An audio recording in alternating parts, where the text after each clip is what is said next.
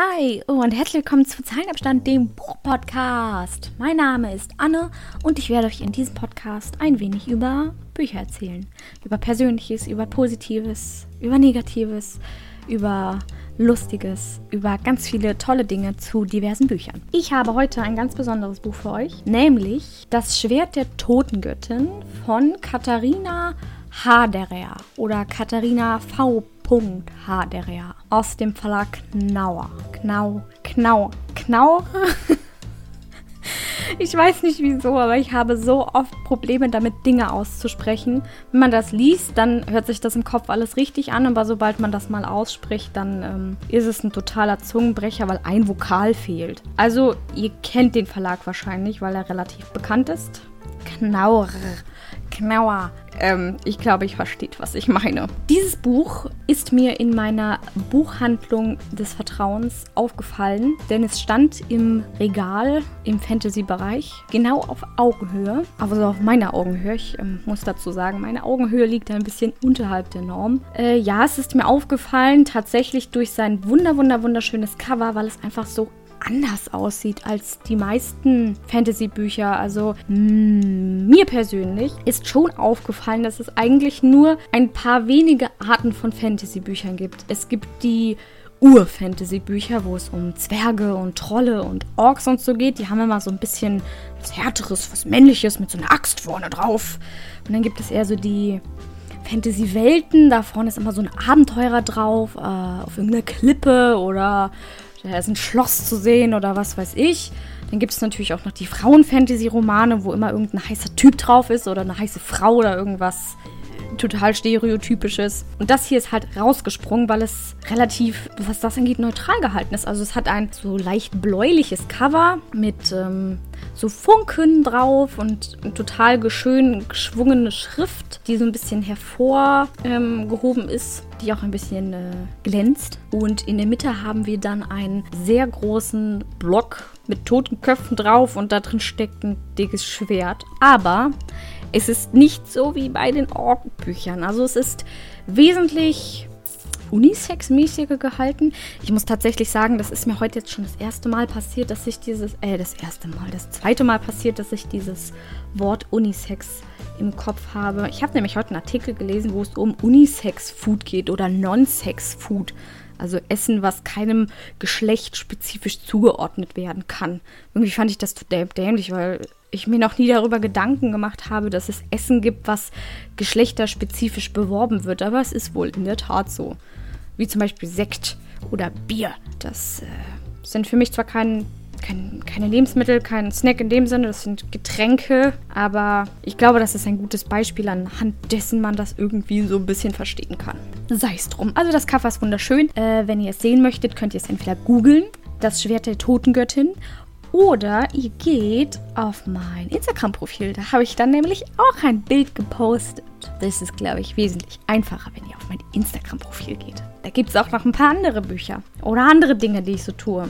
Wie lesen. Also eigentlich poste ich nur Buchbilder. Oder Katzenbilder. Oder Buch- und Katzenbilder. Klingt sehr interessant. Ihr solltet euch es anschauen. ich mache das jetzt so, weil meine anderen Folgen waren ja ein bisschen anders aufgebaut. Ich hatte nämlich eine sehr tolle Unterhaltung mit der lieben Mary von Abgelesen. Die habe ich auf Instagram. Ähm, ich bin ihr gefolgt und dann sind wir irgendwie ins Gespräch gekommen. Und dann hatte sie mal in meinen Podcast reingehört und hat mir den Tipp gegeben, ich soll doch am Anfang vielleicht lieber etwas Interessanteres erzählen als Fakten.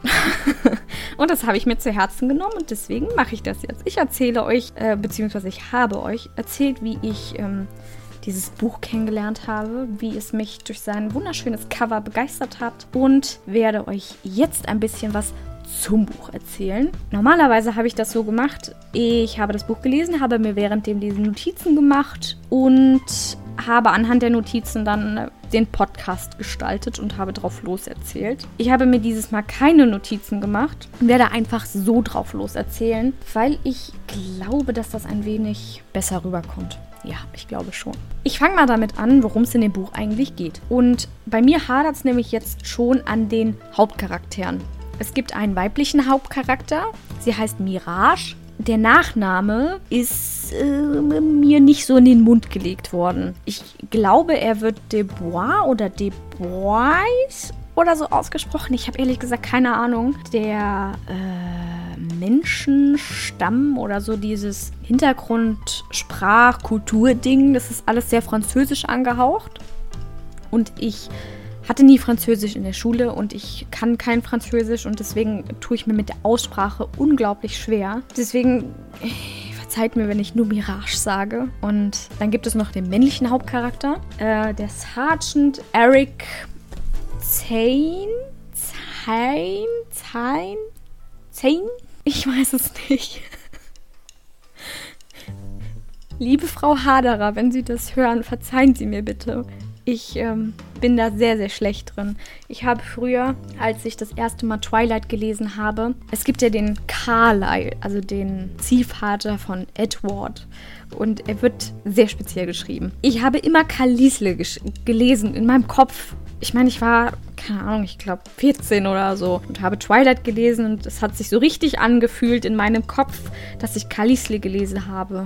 Ich meine, das, das waren Vampire, die hatten alle so komische Namen, zum Teil. Und als ich dann den Film gesehen habe, dachte ich mir nur so, okay, du hast jetzt ähm, diverse Bücher gelesen davon und äh, du hast die ganze Zeit den Namen falsch in deinem Kopf ausgesprochen das passiert. Das passiert wahrscheinlich vielen Leuten. Aber trotzdem ist das immer wieder komisch für mich, Namen zu lesen und sie dann auszusprechen. Das Problem an der Sache ist auch bei dem Eric. Er wird in dem Buch nie Eric genannt. Er nennt sich selber immer Zane oder Zain. Zane, also er wird geschrieben Z-E-J-N. Äh, ja, deswegen, ich würde am liebsten Eric sagen, aber das bringt den Charakter nicht so. Also im Prinzip hat er sich selber Zane genannt, interpretiere ich jetzt so, weil sein früheres Ich so ein bisschen gestorben ist und er jetzt im Prinzip als knallharter Sergeant lebt. Kommen wir daher direkt zu dem, worum es im Buch eigentlich geht. Denn der Eric Zane, Zane ist Sergeant ähm, von, von diesem Militärdings äh, von Tradea. Das ist die Welt, in der das spielt, das Königreich oder die, das, das. Tradea ist im Prinzip, ja doch, die Welt, in der es einfach spielt. Und er war Sergeant äh, nee, er war Leutnant, wurde aber von seiner Position, also ihm wurde der Titel aberkannt. Er ist dann runtergestuft worden, ist jetzt Sergeant und wurde aus diversen Gründen in ein kleines Kaff namens Svonheim versetzt, um da ein bisschen Ordnung zu schaffen, weil der Sergeant, der damals da war, verstorben ist und er sollte den Platz einnehmen. Lange Rede, kurzer Sinn. Er ist dann da angekommen, hat gemerkt, äh, die Leuchte da, die sind alle gar nicht so, wie die eigentlich sein sollten und hat versucht, da Ordnung reinzubringen.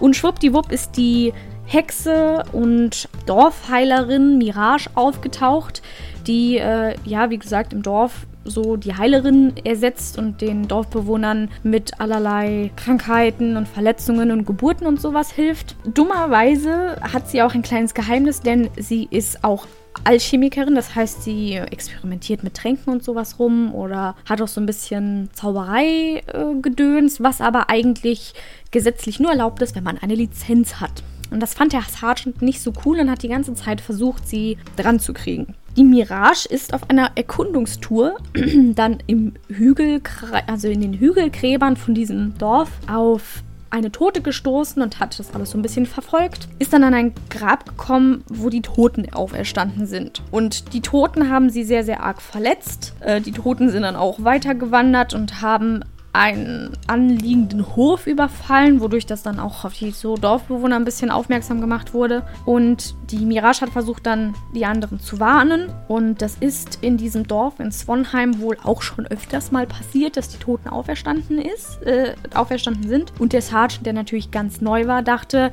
das kann nur die Hexe gewesen sein. Das war bestimmt die Hexe und hat versucht, die dran zu kriegen. Das Problem ist, er hat es dann auch geschafft. Und die ähm, Hexe wurde abtransportiert nach Tradea, um dem Hohen Gericht vorgesetzt zu werden, um das alles zu klären. Es hat sich nur leider dann herausgestellt, dass die das gar nicht war. Da stecken nämlich ganz viele dunkle und böse Mächte dahinter und der Sergeant versucht im Prinzip das jetzt aufzuklären und die Mirage da wieder rauszuholen. Das ist so das, worum es im Buch geht, ohne zu viel zu verraten. Wenn verraten. Ich glaube nicht, dass ich zu viel verraten habe. Kommen wir dann jetzt mal zu den Charakteren. Ich muss sagen, also ja, ich kann das, glaube ich, dieses Mal gar nicht so aufsplitten. Ich muss da einfach drauf losreden. Erstmal weg, ich fand das Buch nicht schlecht. Ich fand das Buch eigentlich ziemlich gut. Es war mir persönlich nur teilweise ein bisschen zu langatmig. Ich muss dazu sagen, dieses ganze Buch ist wie eine Art Aufbau auf eine riesige, große Geschichte, auf ein riesiges, episches, vielleicht eine Trilogie oder so. Also es, es ist der Aufbau, also der Anfang von einer ganz großen Fantasy-Reihe. Da bin ich mir eigentlich ziemlich sicher. Mein Problem war jetzt nur, dass, dass es halt sich wirklich so angefühlt hat wie der Aufbau. Also die Erzählweise war manchmal ein bisschen schleppend. Die Hintergrund, also man hat versucht, oder, beziehungsweise die Autorin hat versucht, den Charakteren so viel Inf Hintergrundinformationen zu geben, wie sie kann, damit die sich weiterentwickeln und damit der Leser sich so einfühlen kann in diesen Charakter und ihn ein bisschen näher kennenlernt, aber ohne so viel zu verraten, dass, dass es vielleicht in den anderen Büchern keine Entwicklung mehr gibt. Also das hat man, das hat, habe ich für meinen Teil so empfunden. Und das hat es mir schwer gemacht, mich irgendwie in die Charakter so ein bisschen reinzufriebeln und der Geschichte halt auch so zu folgen. Also am Anfang, ich habe halt so drauf losgelesen und fand das alles auch total cool und total interessant. Vor allen Dingen, weil die Autorin eine, eine, eine eigene Welt geschaffen hat. Also Tradea ist eine eigene, ja, ich weiß nicht, was es ist, Königreich, Welt.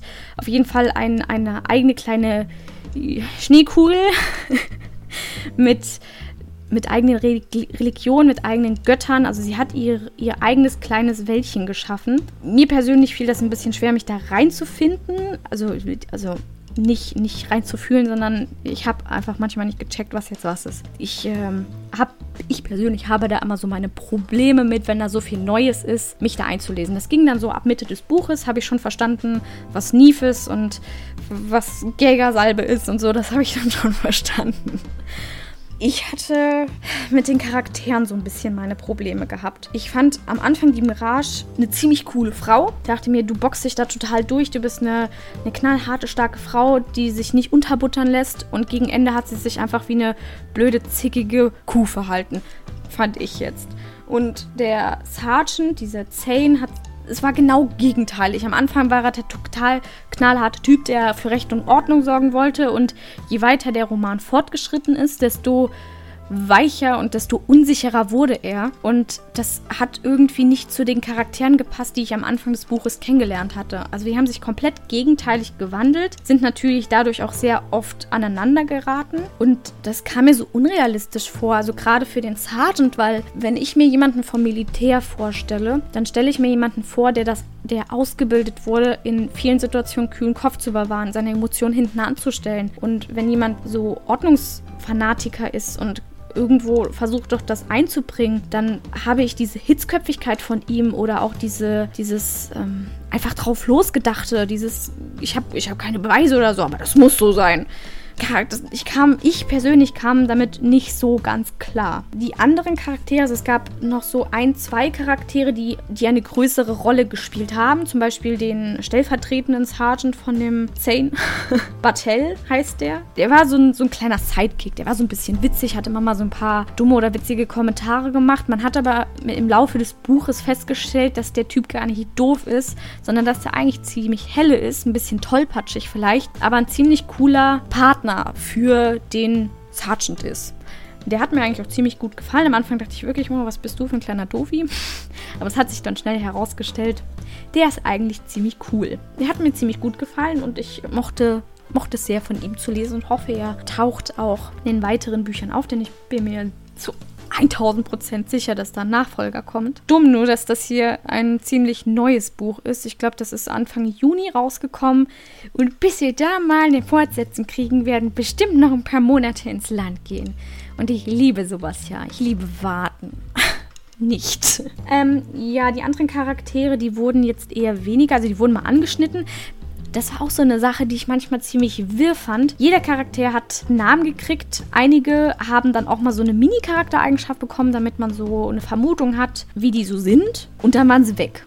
Also man, man, man hat einen Charakter kennengelernt, der total unwichtig ist und das meistens in Kombination mit vielen anderen. Also wurde zum Beispiel so eine ganze Gardistentruppe beschrieben mit Namen, die dann auch noch französisch waren. Das war für mein beschränktes Hirn irgendwie so ein bisschen zu viel und ich kam damit nicht klar. Ich fand aber nicht schlecht, dass, ähm, dass sie versucht hat, so viel Diversität da reinzubringen von den Charakteren her. Ansonsten gab es sehr viele verschiedene Charaktere, die mm, mehr oder weniger größere Rollen dann noch spielen. Also das waren jetzt nicht so kleine Nebencharaktere, sondern wirklich Charaktere, die ja wahrscheinlich auch im Laufe des Buchs weit, äh, Laufe der, der, der Buchreihe weiter auftauchen, die alle auch so ein bisschen zwielichtig sind. Also man weiß noch nicht, wer hat jetzt wo noch Dreck am Stecken. Das fand ich eigentlich ziemlich gut umgesetzt. Vor allen Dingen, weil sie auch sehr viele verschiedene Gruppierungen da noch mit einbringt, damit man halt wirklich nicht weiß, wer verfolgt jetzt welche Ziele. Also man hat als Leser noch keinen Plan, wie das überhaupt alles weitergeht. Das ist auf der einen Seite echt toll, wenn man dann als Autor natürlich so den kleinen Cliffhanger geschaffen hat und sagt, na, ich habe dich jetzt nur neugierig gemacht, du musst dir den zweiten Roman kaufen. Für mich als Leser ist das fucking frustrierend. Ich hatte dasselbe gehabt damals mit der Totengräberreihe. Äh, oh, ich weiß gar nicht mehr, wie der Autor hieß. Ich hatte das letztes Jahr oder vor zwei Jahren als Hörbuch angefangen und da war das genau dasselbe. Das war einfach so ein richtig cleaner Cut. Also so nach dem Motto, äh, der Typ sitzt am Esstisch, Ende. Da, da, so mitten in der Story ein Cut, das ist so fucking frustrierend, weil man einfach wissen will, wie geht das jetzt verdammt nochmal weiter. Aber das müssen wir wahrscheinlich erst im, also das, das werden wir wahrscheinlich erst im nächsten Buch lesen. Die Story an sich fand ich gut. Also ich, ich, ähm, nee, das habe ich jetzt falsch ausgedrückt. Ich fand die Story sehr interessant. Also dieser diese Story an sich, über diese äh, Toten, die auferstehen und die, dieses Zusammenspiel von Militär und die Magie. Wobei das Militär manchmal auch so ein bisschen Magie hat, aber prinzipiell ist das halt wie in der Gastronomie mit dem Koch und der Servicekraft. Der Koch versteht überhaupt nicht, dass die Servicekraft auch ihren eigenen Scheiß auszubaden hat und andersrum genauso. Aber das sind zwei Parteien, die eigentlich zusammenarbeiten sollten, damit es was ganz Tolles ergibt. Aber eigentlich arbeiten sie so ein bisschen gegeneinander, weil der eine vom anderen denkt, der versteht mich gar nicht. So ist das auch bei den äh, Menschen in diesem Buch. Die Alchemisten und das Militär. Also ich, ich äh, fand das alles sehr, sehr interessant. Manchmal fand ich es vielleicht ein bisschen, mh, hm, ja doch, ein bisschen langatmig umgesetzt. Also die Kampfszenen Szenen hätten meiner Meinung nach etwas kürzer sein sollen. Ich habe die da meistens so ein bisschen überblättert. Ich persönlich lese Kampfszenen nicht so gerne, weil ich das immer so anstrengend finde. Ich glaube, es ist, ich, ich habe auch schon ein bisschen geschrieben und ich persönlich fand es auch sehr anstrengend, immer Kampfszenen zu schreiben, weil man ja versucht, da Abwechslung reinzubringen und sehr viel Action und auch so ein bisschen Spannung. Und irgendwann, weiß ich nicht, wiederholt sich das dann alles auch so ein bisschen. Und deswegen fand ich das ein bisschen, ich würde jetzt nicht langweilig sagen, aber es war sehr, ja, langatmig. Ich glaube, langatmig trifft es einfach am besten. Dann, was mir gerade noch einfällt, was ich auch noch sehr für mich persönlich anstrengend fand, war dieses, das habe ich vorhin, glaube ich, schon mal erwähnt, mit diesen ganzen einzelnen verschiedenen Sachen. Also ich finde es cool, dass die Autorin sehr, sehr viele verschiedene Gruppierungen und so da reingebracht hat, aber das war alles immer so ein bisschen auf einmal. Man ist also im Prinzip fängt es in diesem Dorf Svonheim an. Da hat man so seinen Teil. Man kriegt ein bisschen was von den, von den Göttern und so, von dem Glauben beigebracht. Und dann auf einmal landen die in der Stadt Tradea und da ist alles voll, total voll gesifft. Es gibt mega viele Diebesbanden. Da gibt es die und da gibt es die. Und die einen haben hier den Tempel und die anderen verfolgen das. Und dann gibt es die Alchemisten und das Militär und die haben da alle so ihre Ränge und der hasst den und der hasst den. Und dann wirst du da mit Namen vollgeballert, die alle teilweise französisch und teilweise irgendwie total so Fantasy-lastig klingen. Und wie gesagt, für meinen Kopf war das ein bisschen viel. Es gibt sicherlich andere von euch, die super damit klarkamen. Ich habe echt ein bisschen was gebraucht dazu. Was mich aber die ganze Zeit am Lesen gehalten hat, war zum einen die Story, die sich aufgebaut hat um äh, diese, diese Zombie-Apokalypse, sage ich es jetzt mal so ein bisschen, auch wenn es keine ist, in dem Sinne, wie man es kennt. Und der Schreibstil. Die Frau Haderer schreibt mega gut. Ich habe wirklich, ähm, es war jetzt nicht so, dass ich mich super in dieser Welt eingefühlt habe. Das war, das war nicht so der, dieser Sogs-Schreibstil, aber er, sie hat sehr, sehr interessant geschrieben und hat die Sachen so detailreich beschrieben, dass es so ein bisschen war, als könnte man sich das so angucken. Also sie hat einen sehr tollen Kopfkinoschreibstil gehabt. Das hat mich wirklich am Lesen gehalten. Ich hatte in der Mitte so einen kleinen Durchhänger, wo die in die Stadt gefahren sind und äh, wo dann halt diverse Sachen passieren. Und das waren so, so Szenen, die ich persönlich beim Lesen nicht so mag. Also ich stehe zum Beispiel überhaupt nicht auf, auf Wüstengeschichten. Ich hasse Wüstengeschichten. Das ist jetzt in dem Buch nicht der Fall. Ich wollte jetzt nur nicht sagen, was da eigentlich passiert, aber ihr, ihr, kennt das wahrscheinlich auch, dass es so Szenarien gibt, die ihr einfach nicht gerne lest. Bei mir ist es Wüste.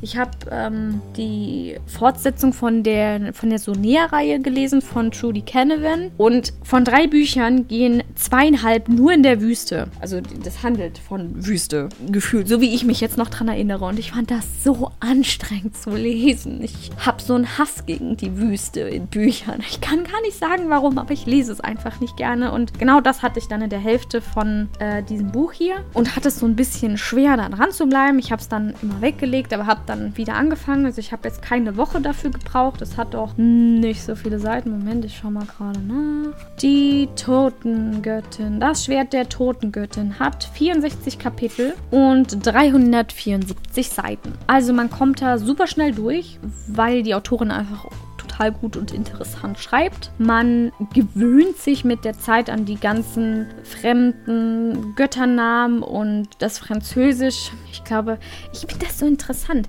Zuerst habe ich Ach du dickes Ding gelesen, wo, wo auch Französisch drin vorkam. Jetzt das hier. Ich habe das Gefühl, das Universum möchte mir sagen, dass ich mich mal mit Französisch befassen soll. Alles in allem würde ich ein Punktesystem haben, würde ich dem Buch 3,5 von 5 Sternen geben. Einfach nur, weil es sich sehr nach einer Vorgeschichte angefühlt hat und nicht wie ein Roman, der einem so das Roman-Feeling gibt. Aber ich glaube, wenn man das dann komplett in der Reihe zurückblickend ähm, betrachtet, wird das hier ein guter Start sein, um überhaupt in diese ganze Story reinzukommen. Also es ist ja nötig, dass es solche Bücher gibt, damit man überhaupt rafft, was da zukünftig passiert. Ich bin auf jeden Fall gespannt auf die zukünftigen Bücher und werde mal dranbleiben. Vielleicht werde ich auch von der Frau Haderer noch ein paar Bücher lesen, denn die hat nämlich schon ein paar rausgebracht. Und bis dahin wünsche ich euch viel Spaß beim Lesen. Immer schön zwischen den Zeilen lesen und wir sehen uns, hören uns, hören uns eher, also sehen auf Instagram gegebenenfalls. Hören uns dann in zwei Wochen wieder. Da habe ich ein ganz, ganz tolles Buch für euch. Kennt wahrscheinlich äh, schon der ein oder andere von euch, aber das ist jetzt mein persönliches erstes Mal und ich freue mich schon sehr, ein bisschen über dieses Buch zu sprechen. Falls ihr übrigens Kritik habt oder falls ihr, falls ihr übrigens jetzt die ganze Zeit ein Plingen hier hört, mein lieber Ehemann ballert mich hier gerade mit Videos voll und stört meine Aufnahme. Das ist super. Mal gucken, ob ich das rausschneiden kann. ähm, was ich sagen wollte, wenn ihr Kritik habt, wenn ihr Anregungen habt, ich freue mich über alles, solange es konstruktiv ist. Ich möchte nicht beleidigt werden. Wirklich nicht. Das, macht, das möchte keiner und das, das äh, sollte man auch nicht machen. Aber wenn ihr, mir, wenn ihr mir Ratschläge geben könnt, wie ich es besser machen kann oder anders machen kann, ich habe immer ein offenes Ohr. Und ich danke euch. Bis dahin wünsche ich euch äh, schöne weitere zwei Wochen. Tschüss!